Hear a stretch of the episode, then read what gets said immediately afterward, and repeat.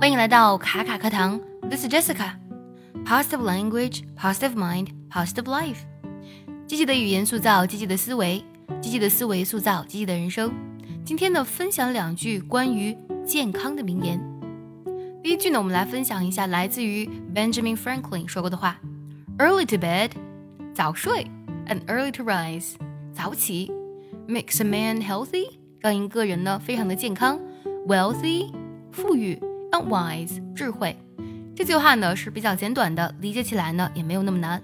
早睡早起呢，让我们的身体呢有非常充分的休息时间。最近我看到的一些新闻，也让我们不得不再次重视我们的身体健康。前段时间的吃播泡泡龙呢，因为高强度的拍摄工作而现场猝死，他才二十九岁啊。而且呢，前几天又刷到薇娅呢因为半月板住院停播的事情。近几年呢，年轻人的猝死风险在逐渐升高，不管是九零后、九五后、零零后，都有这样的风险。身体是革命的本钱，身体也会教会你做人。我们来听一下这句话，这句话呢，对于我们如何保持健康的身体呢，有非常重要的意义。To ensure good health，为了保证好的健康呢，eat lightly。Lightly 这个单词有轻柔的、轻微的、轻轻的意思，也就是说呢，要轻度饮食。Breathe deeply。深度的呼吸，也就是说呢，要做深呼吸了。Live moderately，moderately 这个单词呢是个副词，指的是适度的、中庸的、有节制的，或者有节制的生活，不可能过度的放纵自己。那什么是中庸呢？在《中庸》这篇文章当中呢，提到了什么是中，喜怒哀乐之未发谓之中，也就是说呢。你高兴、快乐、悲伤、愤怒这些情绪呢，并没有表现出来，而你的内心呢，一直处于这种比较平和、平静的状态，这种状态叫做中。Cultivate cheerfulness。Cultivate 这个单词呢，指的是培养的意思；cheerfulness 指的是喜乐，要培养自己快乐的情绪。想要进一步了解卡卡老师，获取卡卡老师的日常关于英语学习的分享，请加 Jessica 六六零零一这个号。也可以关注公号“卡卡课堂”。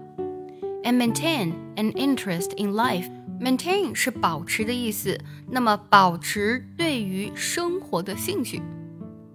我们再来梳理一下这句话的意思：To ensure good health, eat lightly, breathe deeply, live moderately, cultivate cheerfulness, and maintain an interest in life.